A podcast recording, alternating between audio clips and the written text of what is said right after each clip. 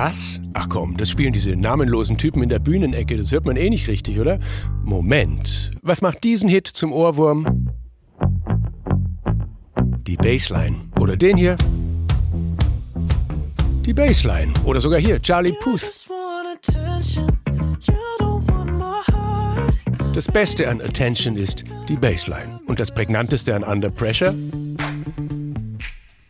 Genau die Bassgitarre, auch E-Bass oder einfach Bass genannt, das am tiefsten klingende Mitglied der Gitarrenfamilie. Bisschen längerer Hals als die E-Gitarre, typischerweise vier Seiten, hat seit den 50er Jahren den Kontrabass aus der populären Musik vertrieben. Dank Leo Fender, dem kalifornischen Instrumentenbauer, dem die arg leisen Kontrabasszupfer der Country Bands leid taten.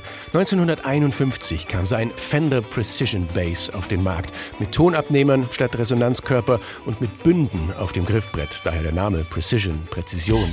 Fender führte ihn in Clubs vor, die Jazz- und bald auch Rock'n'Roll-Kontrabassisten ließen begeistert ihre dicke Bertha im Schrank und entwickelten dafür neue Stilistiken auf dem neuen E-Bass. Mit einem Plektrum durchgedängelte Achtel funktionieren im Rock immer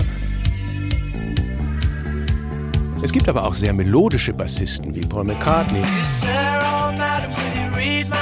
In den 80ern war der leicht angeberische Slap-Bass in Mode und machte den Daumen von Level 42 Frontmann Mark King berühmt. Ein Fürst des Funkriffs ist bis heute Flea von den Red Hot Chili Peppers. Und Bass spielende Songwriter wie Sting bauen ganze Lieder um eine Bassfigur.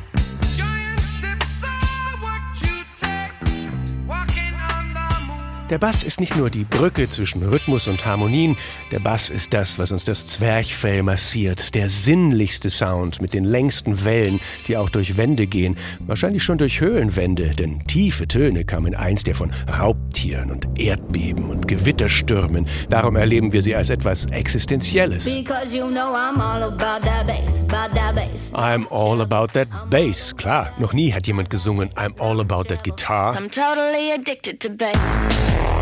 Ja, oder I'm addicted to the piano. Nee, süchtig macht allein der Bass.